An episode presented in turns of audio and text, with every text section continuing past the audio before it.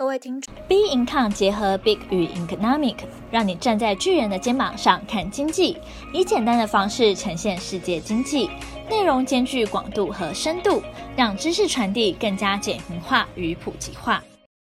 各位听众好，欢迎收听投资前沿新观点。今天由我们财经诸葛 David Chan 向各位听众聊聊，面对政治风险，应有强烈信心当解方。美股啊会。修正后，然后走平。好，那我们看道琼斯在这四个交易里面，其实蛮符合我们的说法。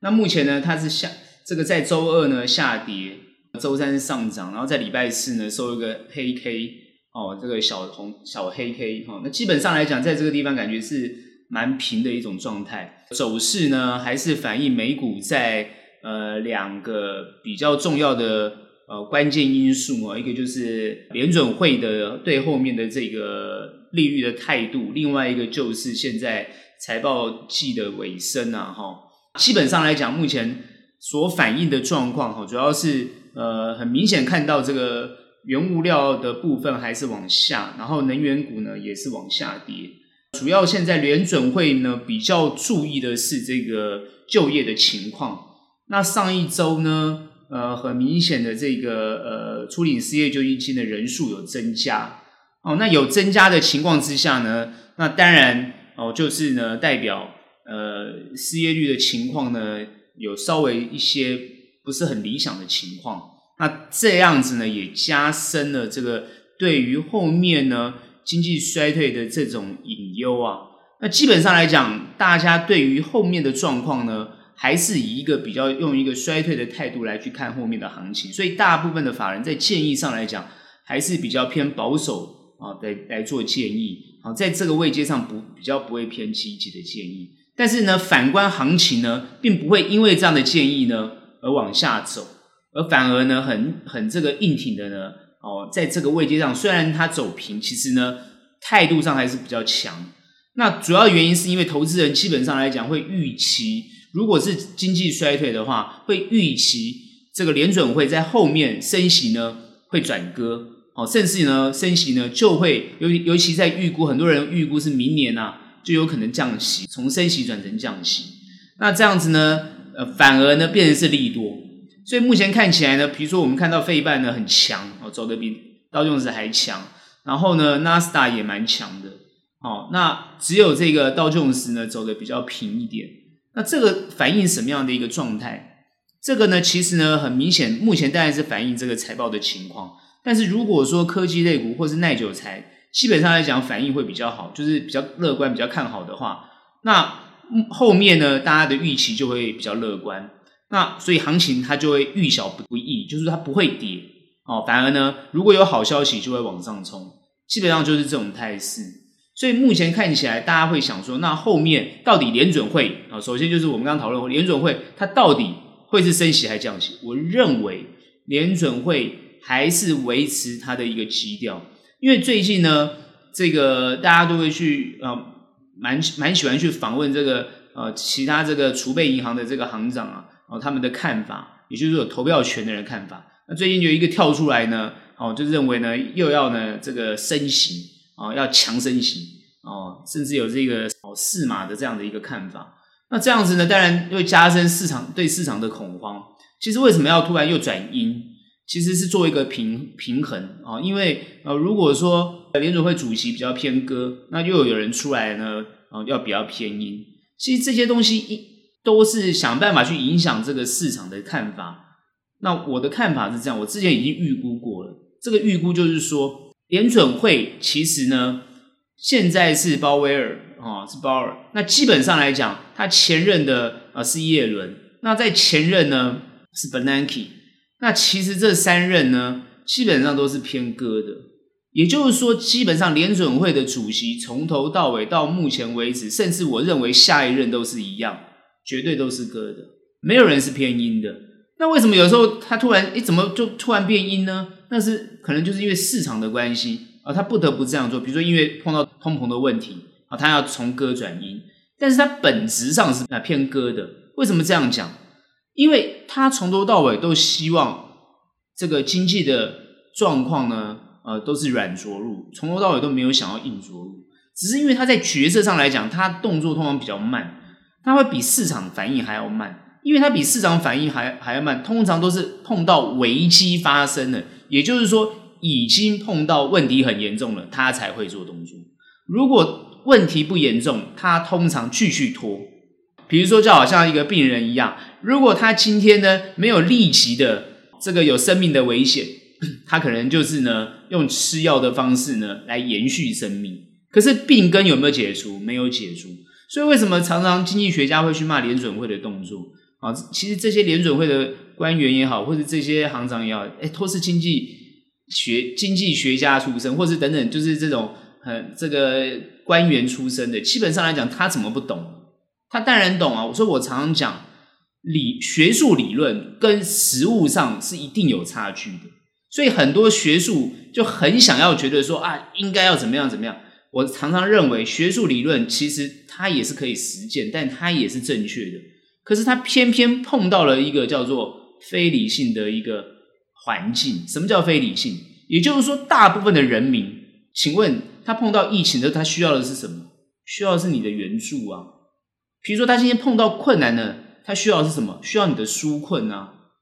但是经济学大家都知道啊，在第一篇里面第一章讲得很清楚啊，天底下没有白吃的午餐啊。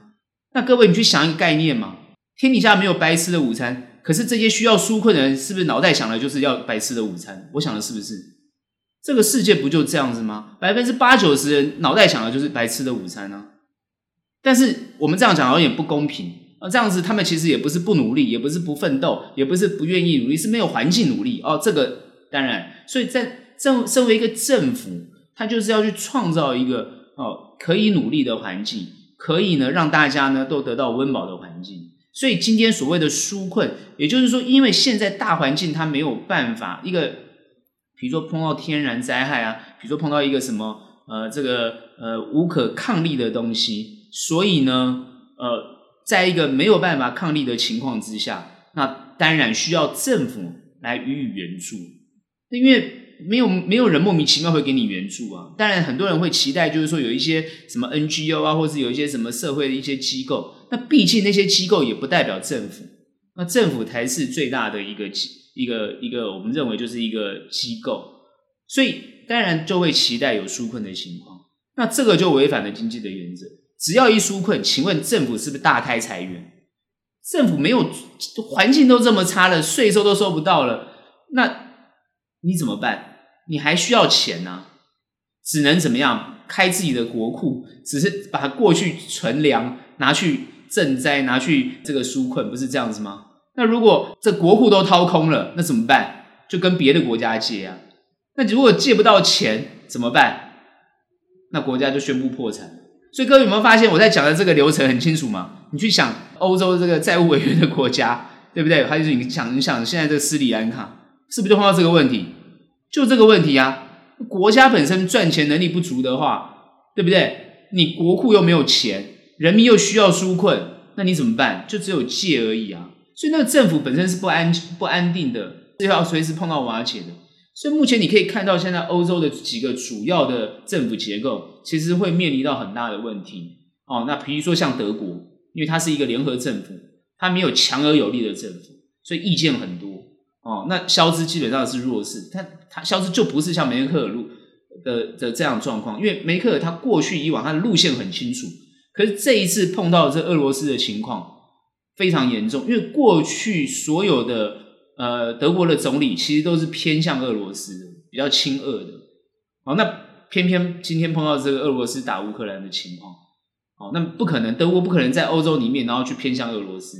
所以现在就面临到很尴尬的情况。那再加上这个联合政府，它本身过去以往，它主要谈的就是气候变迁，强调的就是干净能源。那又碰到现在需要这个俄罗斯的能源，然后呃，他们认为天然气哦，可能是才是这么多众多选项里面最最安全的哦，最最这个洁净的这个能源。但现在没有办法，得不到这样的一个一个能源。现在最有趣是，他们现在开始要跟非洲哦，这个奈奈及利亚，还有想要找一些很稳定的这个天然气来源，也都碰到阻碍了。哦，其实这个没有那么简单啊，俄罗斯的这个北溪北溪二号的这个管线，其实才是呃都是规划好，本身就是一个对德国非常有帮助的。可是现在目前，如果德国没有再得到持续的天然气，它的工业就会产生很大的问题。如果当全欧哦欧盟或者全欧最有钱的德国都碰到这个很严重的问题的话，哦经济衰退的问题，那整个欧洲问题就大了。那你今天看德国的整个政权不稳定的情况，你再看看意大利更明显。哦，意大利最近其实意大利也是偏偏恶的。哦，偏恶的这个这个，那现在因为偏恶的这个集团，尤其是极右派，现在慢慢要起来。因为这个德拉吉，其实哈、哦，全意大利人都希望德拉吉继续干，连他们的国会也需要德拉吉继续干。但为什么德拉吉哦，都你希望他干，他他他没办法，他做不了。他认为就是其实主要的关键问题还是他的政策，他想这样做，因为他当然是一个很很很有名的经济学者。然后呢，而且是非常优秀的经济学者，因为他好像是麻省理工毕业的，然后是这个意大利哈，这个第一位这个取得麻省理工学位的啊，这个非常优秀的一个人才。当然，能够在这个欧欧盟里面呢，啊，在欧洲央行里面当这个央行的这个主席，他肯定是很有能力的，也希望他来拯救这个意大利。可是你就没有办法抵挡意大利现在最明显的这种民粹主义跟民族主义，你没有办法抵挡。哦，所以这个多党政治，它碰到的问题就是这样，它就是一个分裂的。那像这一次呢，它五星五星运动，他们就退出的，就是不支持这个，哦，或是退出他们这个联合政府的话，大家其实也就不干了，因为他没有必要。对他而言，哦，他可以明哲保身，他出了他出来，等于说当这个总理，他是出于一个想要帮助意大利的这种想法，可是没有想到这就没有办法，哦，没有办法，也而且没有得到获得到支持。那现在最有趣是，现在意大利很有可能推出的是一个偏这个极右，就是偏民粹政党，等于说这个总理的话，到时候意大利就很有可能，等于说这问题会越来越大，因为他们现在这个债务举债上限是越来越高，哦，那甚至有违约的这个情况，因为意大利是基本上是欧盟的第三大经济体，所以现在目前欧洲的问题其实是越来越严重，那其实这些恶果啊。也都是未来这些欧洲的人自己要承担的，所以有时候我们去看到这些，比如说专业的学术啊，或者是专业的看法，他提出警讯，其实这是事实，可是事实，但是他做不到。所以你现在看到联准会啊，比如说不管是欧洲央行，或是啊这个美国的央行，也是碰到同样的情况啊，他没有办法，他就是要拖。所以你现在看这个行情，其实目前行情对联准会来讲是有利的，因为它完全哦，比如说第一个，它控制了这个哦，让这个原物料的价格下降，尤尤其是最重要最重要是这个能源价格下跌，所以能源价格下跌对他来讲，它的通膨的压力就减轻。所以当通膨压力减轻的时候，联准会呢，基本上它就会可以维系这个行情呢，不会持续的往下跌。所以现在目前你看到美股的反弹，基本上呃。对于联准会来讲，他就是比较就是松一口气。那他现在最重要是要干嘛？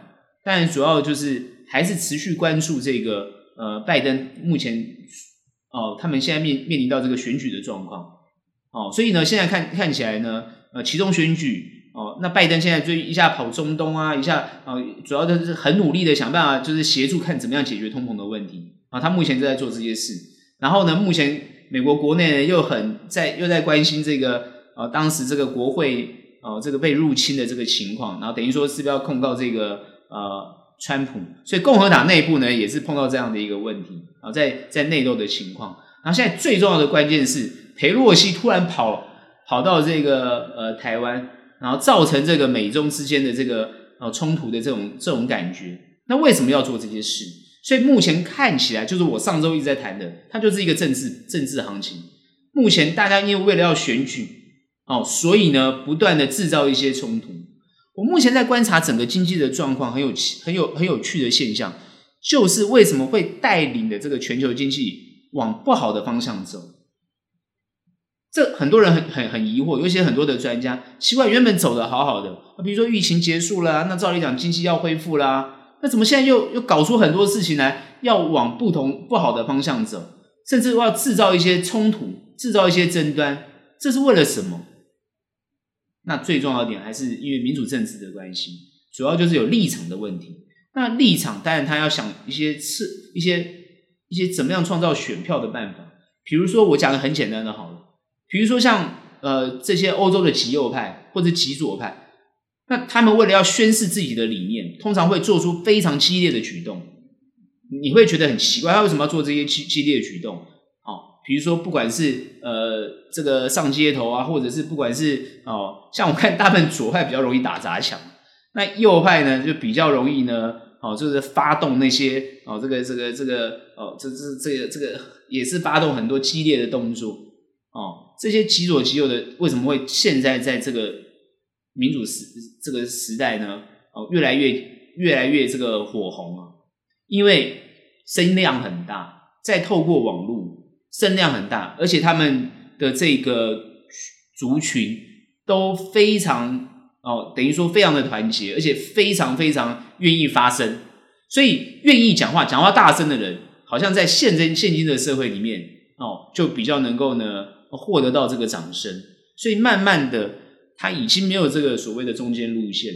啊，所以目前我们看到这个法国，虽然现在这次选的这个哦比较中间路线的这个哦总理啊，问题出在他国会也不行哦，国会现在呢就是就是反对啊，或者是呢直接拖他的后腿哦，不让他这个执政的非常的顺畅，所以目前看起来就是这种情况。所以呢，我们现在目前看起来这个这个情况，你会发觉连普丁都在偷笑。普丁现在观察这个，其实感觉上好像他已经看到这个问题了，所以他一直怎么讲？对于俄罗斯来讲，他就是要用一种比较强硬的这种手段来持续执行他想要执行的方向。哦，那现在目前俄乌战争最近的情况，感觉乌克兰又在反攻了。乌克兰现在在南部的城市里面做反攻的动作。所以呢，现在很多人、很多很多人觉得奇怪，怎么？诶，奇怪，你俄罗斯不是慢慢的？哦，目前俄罗斯在东部方面是呃越来越站稳的脚步，可是，在南部呢，俄呃乌克兰在又在反攻，所以现在这方双方呢，感觉又在拉锯，又又这个战情呢又没有那么快要结束，持续进行。哦，但是还还好，就是油价已经、哦、开始要往下走，所以在这样的一个局面之下，对后面来讲，当然。对通膨来讲是比较好的消息，但是是不是那么容易解决呢？其实呢，我的答案还是没那么简单哦，还要持续观察下去。好，那后面的行情怎么走？美股呢？如果在这个阶段里面，它因为是比较呃撑住的感觉哦，那很有可能它如果跌不下去的，如果在下一周哦，比如今天礼拜五我们去看它的行情，如果它跌不下去的话，就可能在哦往上走了哦，这个时候呢就会突破前面的。呃，这个我们上一周讲的这个三万三千点的这个呃这个一个前面的压力区，所以如果它突破上去之后，哎，后面的行情呢，基本上呢就会不错。但问题我要提醒大家，那联准会，也就是说这个地方，它会不会因为希望这个行情不要冲得这么快，它又提出了比如说比较鹰鹰派的说法，很快的又把行情打下去，这是有可能的，因为就不希望行情走太快。哦，目前现在从这个二九六五三这个位阶开始弹上来哦，其实呢也弹了这个哦三千多点的这个情况哦。那在一个三千多点的情况呢，其实基本上来讲哦，会不会走得太多？这个是联准会现在要考量的地方。所以目前哦，我觉得行情呢在这个地方还会震荡，就算修正一下，它还会往上；就算往上还会受到压抑，其实还是一个震荡的一个情况。但是趋势我会认为会维持向上的情况。如果是维持向上的话，那整个国际的市场啊，因为现在如果说原原油控制下来，然后原物料控制下来，通膨感觉缓解之后，后面的情况就会越来越好，所以这是一个好的现象，所以我们会偏乐观的去看待后面的走势。只是说更大后面的一些问题哦，或者是更大后面的问题，我们现在暂时就先不去看哦，目前就看这，比如说这个。比较短时间的这种表现，大概一周两周这样的一个观察，目前还是偏乐观的情况去看待后面的行情。好，我们看一下台股哈，其实台股当然大家都很想要讨论这个裴洛西啊跟这个中共演习的这个事情哈。本来不想讲啊，就是这个没什么好讨论的，因为其实我一直认为这些东西都是假议题，但是呢，呃，很实际的行情就是受到这些东西的影响。那我们必须要去讨论一下。这个就是我之前前几周一直在谈的所谓的政治去影响到这个行情，那持续在做这个动作。其实本身来讲呢，哦，我们比较详细的去看，那裴洛西为什么那么坚持来台湾？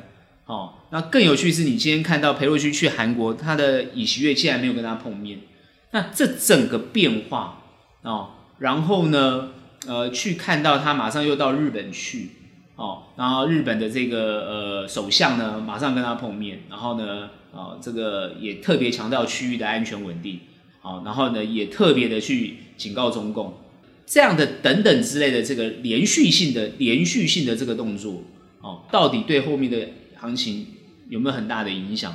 结论很简单，我的结论就是影响不大。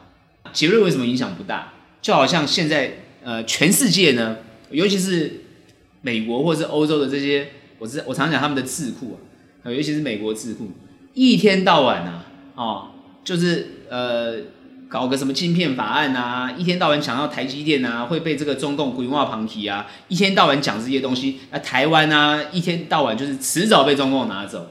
哦，那不管怎么样，哦，就是你怎么也打不过，哦，反正呢，就是一天到晚讲，啊，台湾需要武器啊，台湾人民需要当兵啊，要全民皆兵啊，男兵女兵啊，哦，台湾人奇怪怎么都不自觉啊，哦，怎么不会像以色列一样啊，怎么不会像这个，哦，像我们这个瑞典啊，对不对？你像欧洲的瑞典，全民皆兵啊，随时要跟俄罗斯干架，怎么你们台湾什么都没反应啊，对不对？可我们最近去看那个俄那个乌克兰很好玩。乌克兰是现在看到街上有男丁就要抓去当兵了，哦，全国总动员。可是乌克兰人根本就不想打仗，有些人根本就不想打仗，对不对？所以你现在去想，这个国际的这些观察家，国际的这些旁旁观者，哦，那真的很有趣，就是旁边去话休，其实关你什么事？哦，我常常在观察，就是我们现在要谈这个裴洛西的问题，我们就要先谈谈，到底你这些西欧。国家的人，你到底认不认识亚洲人？你到底懂不懂中国、台湾或者是亚洲这些国家的历史？如果懂的人，我我最近在看一本书啊，叫做《这个积极防御》，主要是谈这个中国的这个整个战略的战略的历史的问题哦。那谈的非常的多，我就要看，我觉得还不错。其实最重要点就是里面有一段话，我觉得很有趣。他说：“所有研究中共的学者，尤其是研究中国的学者，最后都会爱上中国。也就是说，都会思想上偏向中国。为什么有一批人就偏偏的这么的讨厌，这么不喜欢亚洲人，这么的对于这些问题上，他没有办法很认真的去正视？那当然。”有任何的不同意见，在任何的组织团体里面一定会有，所以这些西欧国家他就会支持比较偏向他的，然后呢，或者是他有一些想法哦，会跟他比较一致的，要遂行他的想法，所以呢，他当然就会支持，不管是给钱啊，给武器。那各位有去想过，不管是阿富汗当时在针对这个俄罗斯的入侵。那美国也是派 CIA 去帮助了这个阿富汗去对抗俄罗斯，那最后的结局是什么？也就是说，你现在看到的塔利班，对不对？这些基本上来讲，背后过去都是美国 CIA 在支持的，又是给钱给武器。那你去想这个呃伊拉克，去想伊朗，伊朗过去在两伊战争的时候，美国跟伊朗是多么好的关系。如果各位去看历史，你就会知道这个情况，他们关系非常好。但是后面的结果是什么？伊朗现在根本就是背后在不断的去针对美国。那各位有没有去想过一个问题？所以很多人讲说，这些中东国家都是美国养大的，都是美国 CIA 养大的。对啊，这是事实啊。那我们现在去看看他们对亚洲的想想法，尤其看看他们对中国的想法。这是有历史因素的。那当然，并不是说中国、中国共产党或者中中国它没有自身的问题，它当然也有哦，它有很严重的历史包袱哦，当然有这个被被侵略啊，被这种哦这个所谓丧权辱国的这些这些历史的这种心态的问题，等于说有时候是走不出去，为了要证明自己哦，所以呢有一种仇仇视别人这种这种问题。那其实这些东西的纷争啊，包含最近我在看这个日本的状况，日本的国民也有这种战败国的这种内心的问题。哦，事实上有时候他们也是走不出来这种战败国的问题。不过你看现在日本的经济为什么会走到现在这个情况？那你再看看台湾，台湾也有历史的因素问题，包含当时这个呃国民政府派这个呃这个台湾的哦来接收台湾的这些状况，当然会产生很多的冲突跟问题，这都是历史的共业。那很多人喜欢拿这些历史的东西，然后来无限上纲。然后来无限的这种哦创造这些东西哦，那目的是什么？那就是政权、选票，就是为了这些事情。所以你今天去想，我们去反推，讲的都很好听哦，为民主、为自由哦，为什么人权，讲的都很好听。为民主、为自由、为人权，那就可以去侵害别人的自由、民主、人权吗？这是一个问题，对不对？好。那当你的自由、民主、人权被别人侵害了，对不对？是不是你也可以大声出来喊说我要自由、民主、人权？那就有冲突了。为什么？有钱的人他有自由、民主、人权，没钱的人也有自由、民主、人权。没钱人说：“哎，有钱的人请给我钱。”为什么？因为我没钱，所以我要贫富均衡，贫富要要均衡，社会主义嘛，大家要平等嘛。平衡嘛？怎么你可以比我有钱？为什么你要奴役我？诶，这句话是对的，所以我们要平衡，我们要平等，对不对？所以我要你的要交出来，那就是掠夺，概念就是这样。因为他不愿意啊，他不交嘛，那他不交，我们就用政府的权力去让他交嘛，对。所以你很多人，尤其是自由自由民主社会，尤其是这些呃比较奉行市场经济的人。他们非常害怕社会主义，非常讨厌社会主义，他们是根深蒂固的讨厌社会主义，没有错，因为他们觉得社会主义基本上来讲就是一种不公平的公平。在这种讨论，哦，可能你要写论文了，我们就不要浪费时间，我只谈一个概念而已，就是如果说双方不愿意去尊重对方的话，你所得到的就是冲突。今天我们看到就是。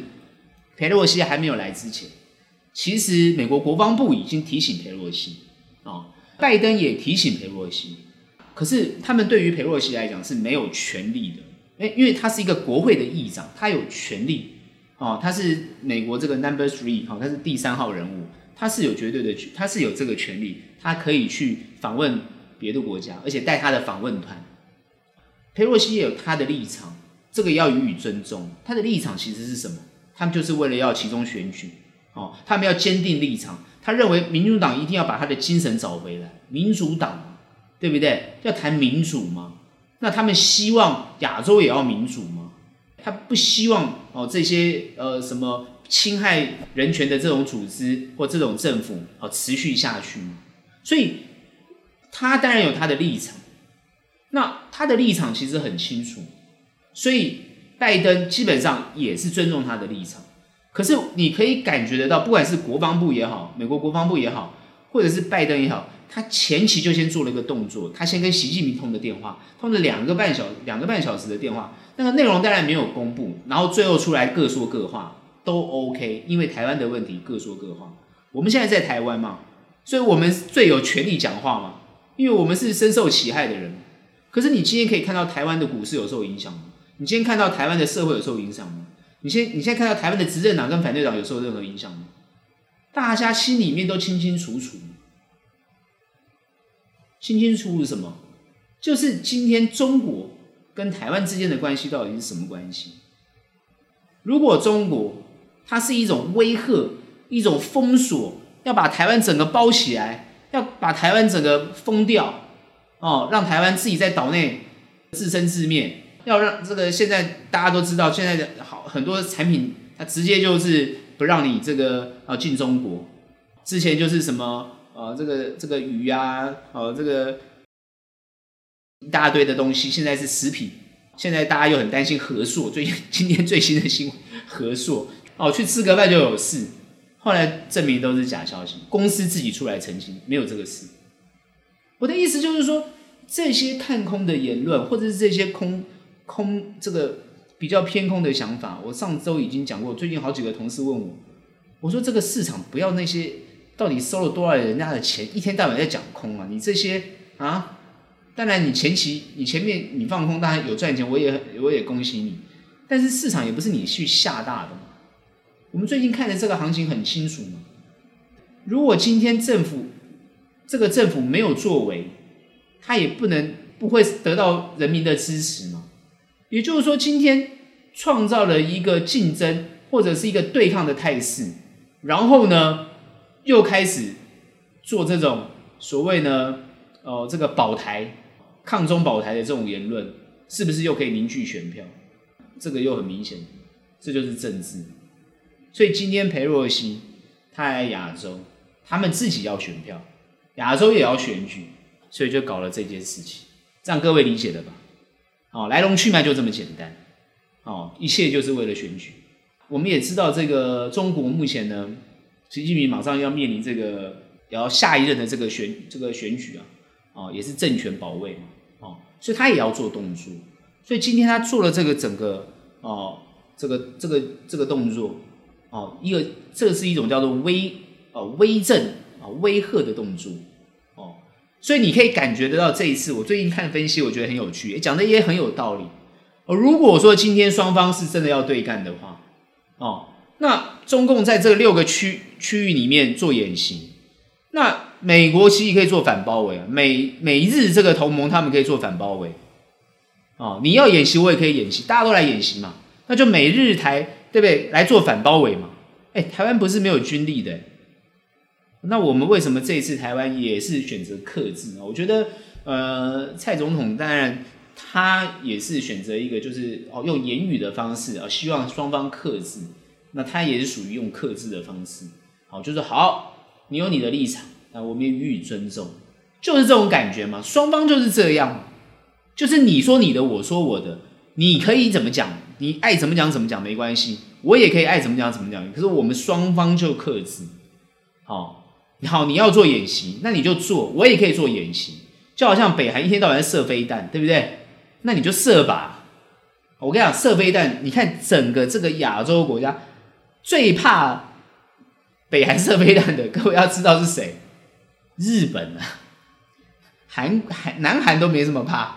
美国也没那么怕，对不对？台湾因为比较远，就没什么怕。最怕就是日本，那个北韩飞弹每天都往日本海那边打，最怕就是日本。所以每次日本就很紧张，每次打飞弹，日本就很紧张，因为南韩就知道嘛，对不对？如果发生发动这个这个这个这个战争，北韩要取取得南韩，那不会用核弹嘛，对不对？那把它毁了，那那没有意思嘛。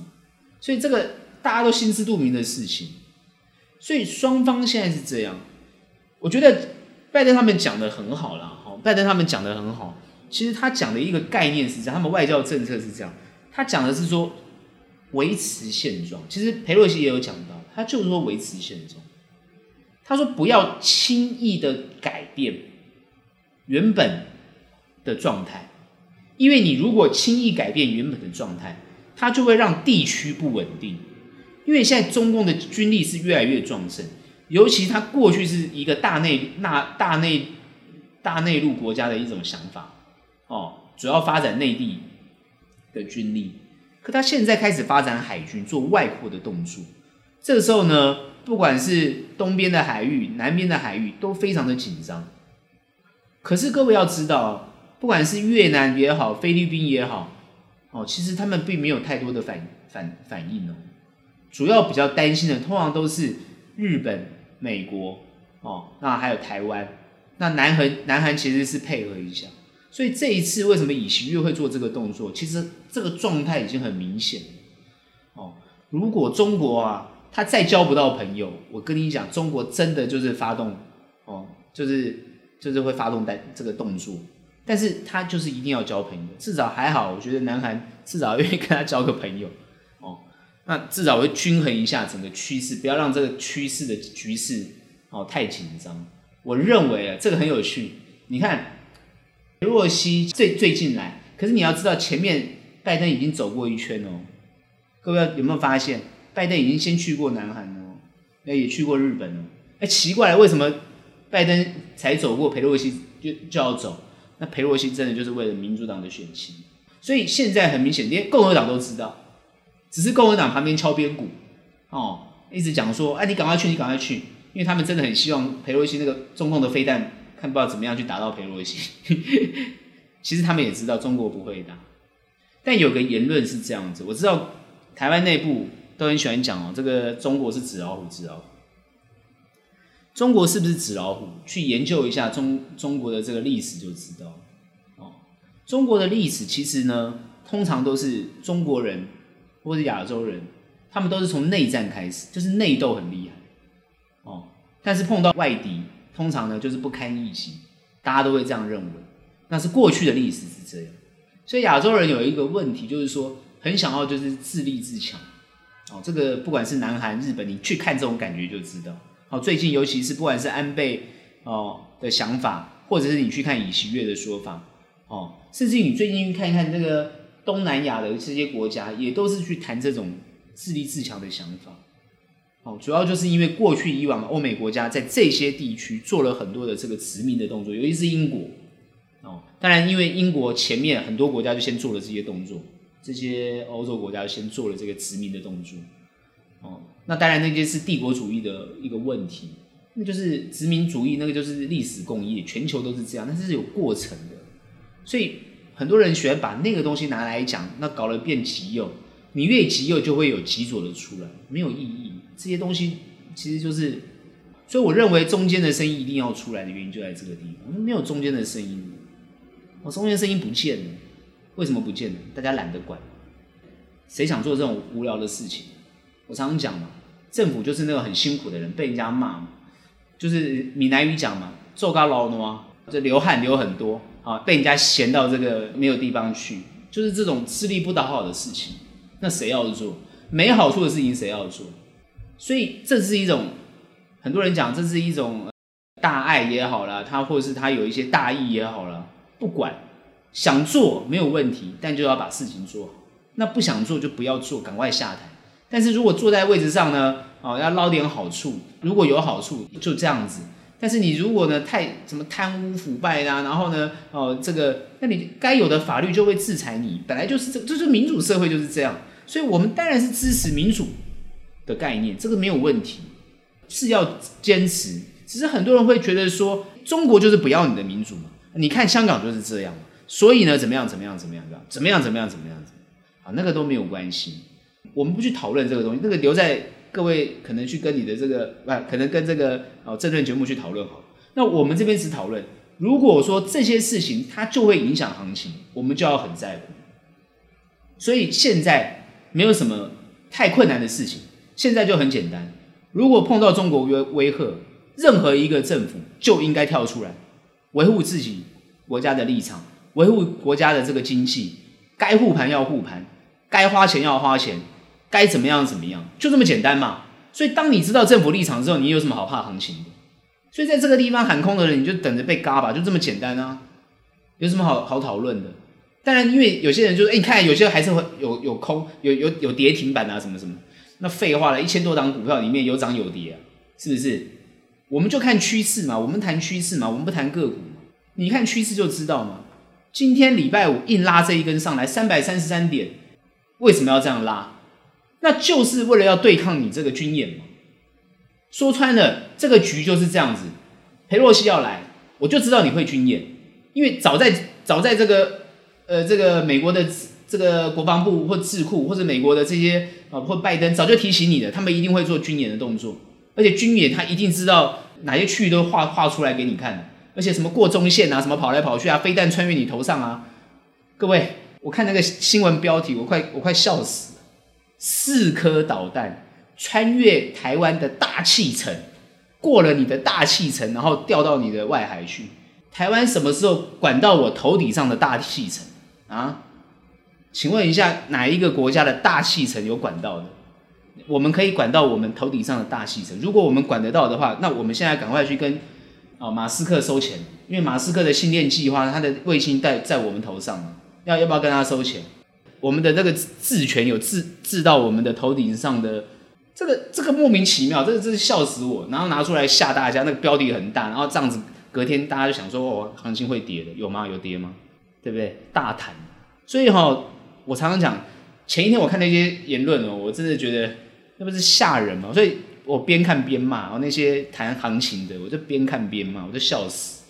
好，那如果相信的人今天就哭吧，就这么简单啊。所以不要在那边讲那些很有趣的，呃，只是呢想要去哦吓吓别人。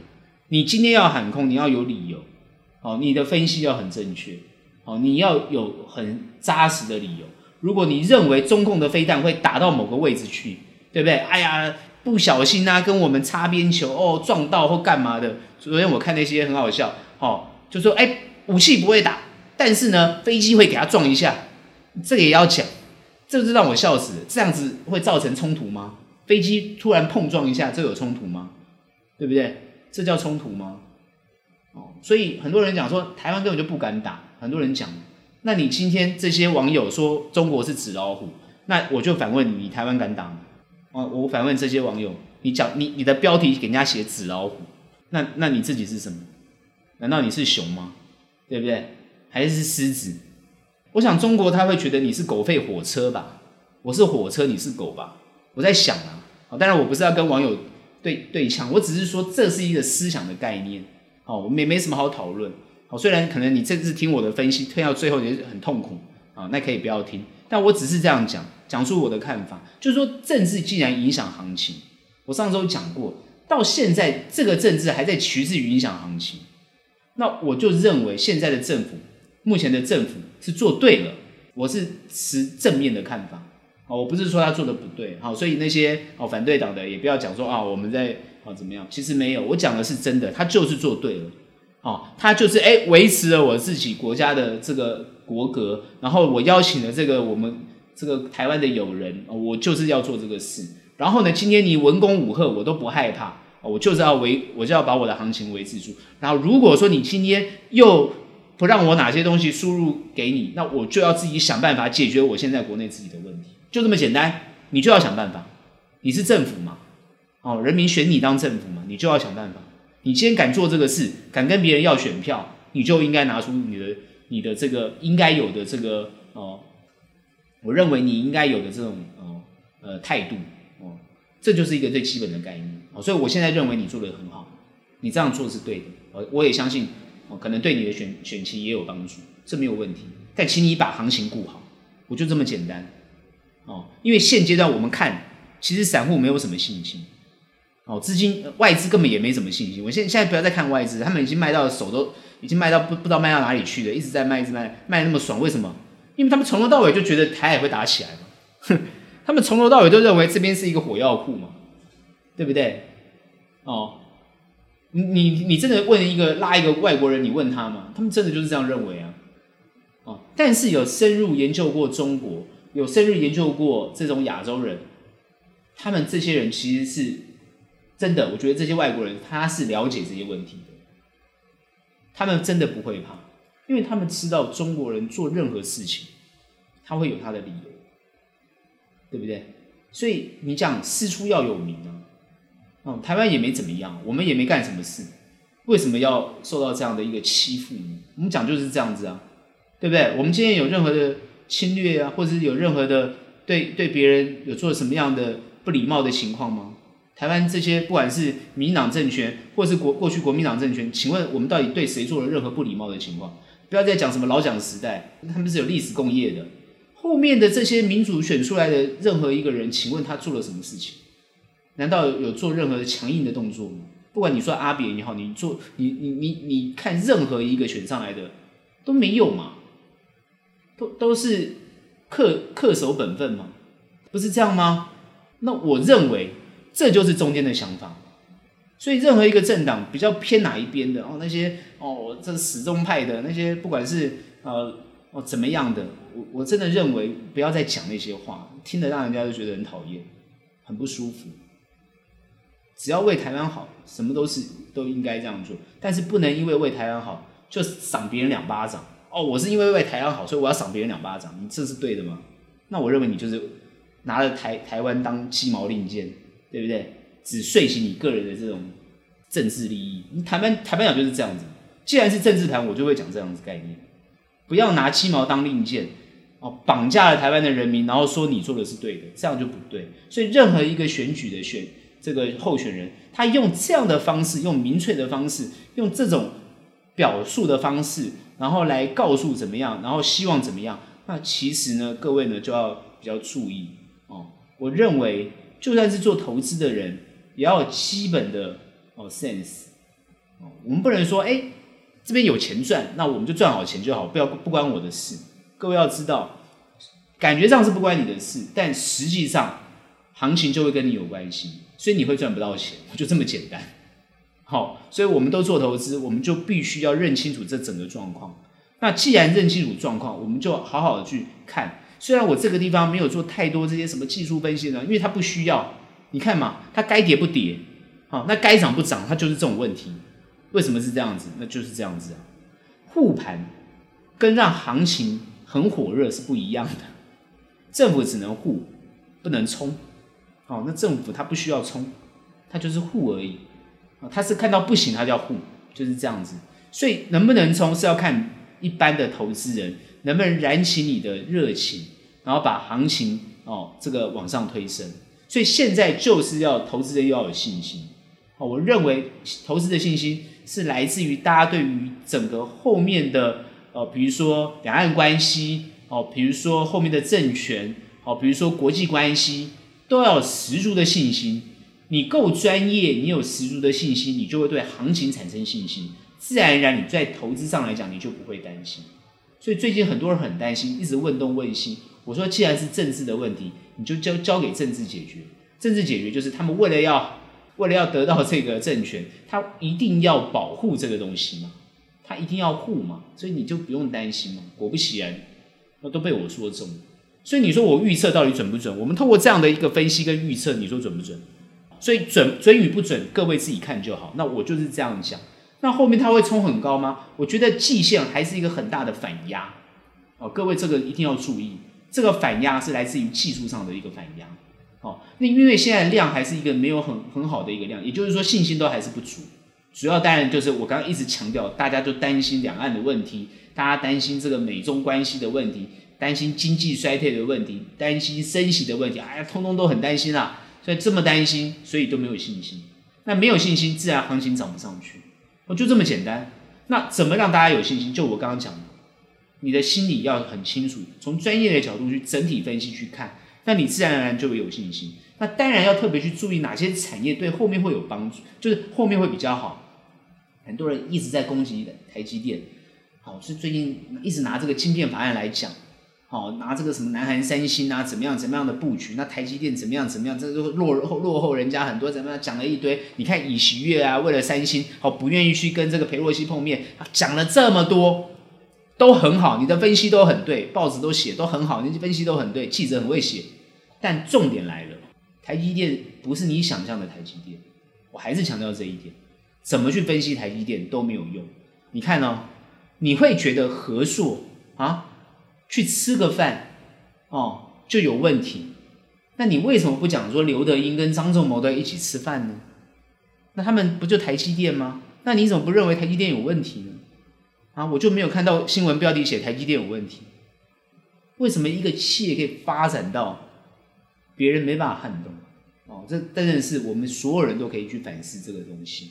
你怎么样做到别人撼动不了你？这才是重点。哦，所以这是值得尊敬的企业。一个这么值得尊敬的企业，你台湾还不护它，那你护谁啊？对不对？所以那四百多块买到台积电的人，你现在不都笑了吗？对不对？恭喜你，你不是就笑了吗？那五百多块了，是不是？但你不要忘记了哈，不要不要那种什么存股哈，死抱活抱，好不好？它还是会震荡。好，现在现在这个行情，国际行情各方面都还不是很稳定哦，所以这个都还要还后续还是要去注意。所以季线会有反压。